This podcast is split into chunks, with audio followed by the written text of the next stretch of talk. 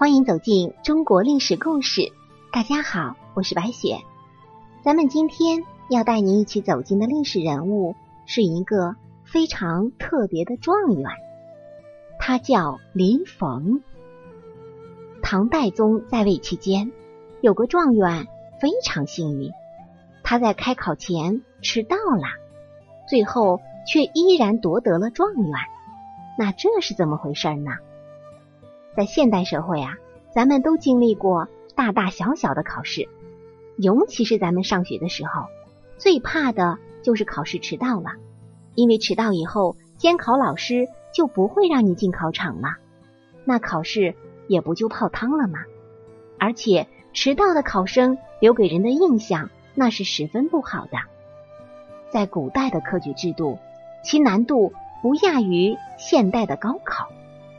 都是数十万大军过独木桥，考得好的功名利禄双丰收，考得不好的下一次再接再厉。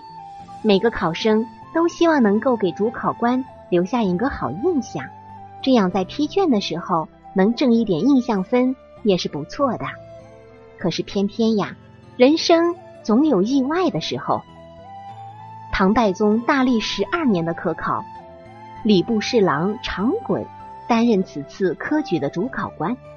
开考之后，他在考场内走来走去，转了好几圈，却突然有人来报说，场外呀有名考生迟到了，让他去主持大局。常衮心想，一定得好好批评这个迟到的考生，这可是人生大事，不管他因为什么事迟到，总之。就是对自己不负责任的表现，这样的人以后难堪大任。长衮心里这样想着，也就走了出去。他第一眼见到的就是一个长得很像粗犷的山野村夫的人，端端正正的站在考场外，正在口若悬河的跟侍卫们争论。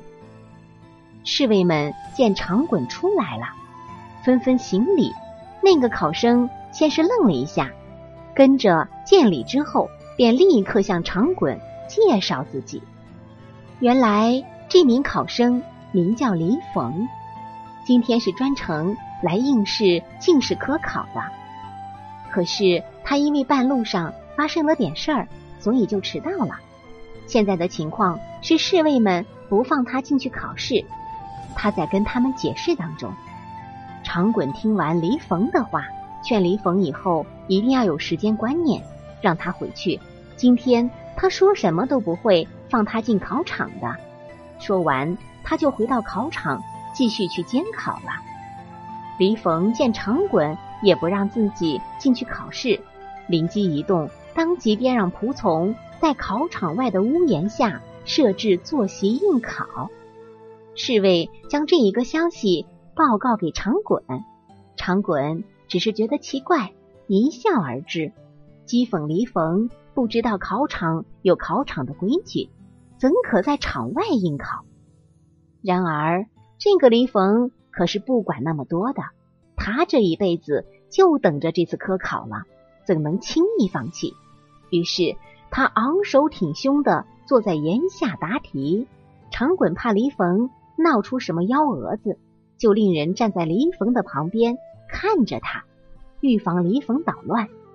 这个下人呢，看了一会儿，回来禀报说：“大人，他刚写了个开头，行人徘徊，登晴园而游目。本科的作文题目是《通天台赋》。”长滚听了这个开头，没有什么表情，说了一句：“很平常嘛。”过了一会儿，这个下人呢。又过去看了两眼，回来又念给长衮听。见汉右之荒台，清风木其尚在，翠华归而不回。长衮听到这儿，脸色也变得好看一点了，说道：“这还算不错。”又过了一会儿，这个下人呢，就跟个传话筒似的回来念道：“对古情志，临高思来。”拔蔓草以遐想，睹离宫而兴衰。长衮听罢，连连点头，说道：“写的太好了，这水平就是拿个状元也不为过呀。”为了让李逢安心写作，长滚还派了一个人过去专门端茶递水。哎，这个时候啊，这个待遇一下就不一样了。此时的长滚已经被李逢的才学给征服了。考试结束之后，考官们挑出几份水平较高的，一起交给主考官长滚。李逢的卷子也在其中，但名次不是很靠前。然而，长滚的心里可就早已经先入为主了，怎么看都觉得黎逢的水平是最高的，就力排众议，把他定为状元。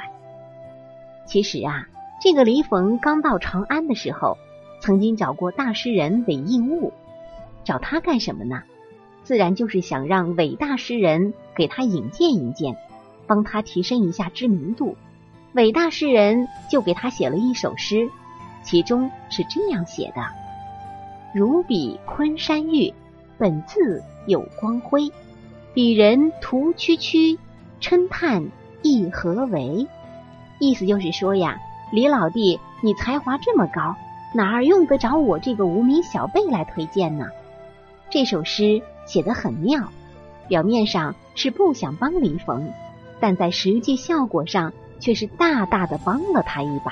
据说李逢还把这首诗专门裱了起来，天天扛着招摇过市，真叫一个此地无银三百两啊！而另一位大诗人白居易对他也很是推崇，在《秦中吟·商友》中曾写道：“此生不变者，唯闻任与离。”意思是一生不变的生死之交。我只听说过任公和黎逢这一对，其实白居易那是过谦了。他和元稹那些事儿，大家早就知道了，是比任公书和黎逢更有名一百倍的一生好基友。在《全唐文》中收录了黎状元九篇赋，比如《人不学不知道赋》《共使叶文宣王赋》。共举人见于含元殿赋，咱们从这几个名字也可以看出来，黎状元不是那种虚头巴脑的人。黎逢可以说啊是因祸得福，如果他没有迟到，也就不会引起长滚的关注。但也是因为他坚持在场外考试，才有机会让长滚见识到他的才华，最终凭借真才实学。高中状元，有一句话是这样说的，咱们经常引用：“坚持就是胜利。”在黎逢的身上也是很应验的。抱着这一信念，总有一天梦想会成真。好了，朋友们，本期的故事到这里就结束了，感谢您的收听。下期我们将带您一起走进夏侯玄的故事。我是白雪，下期再见。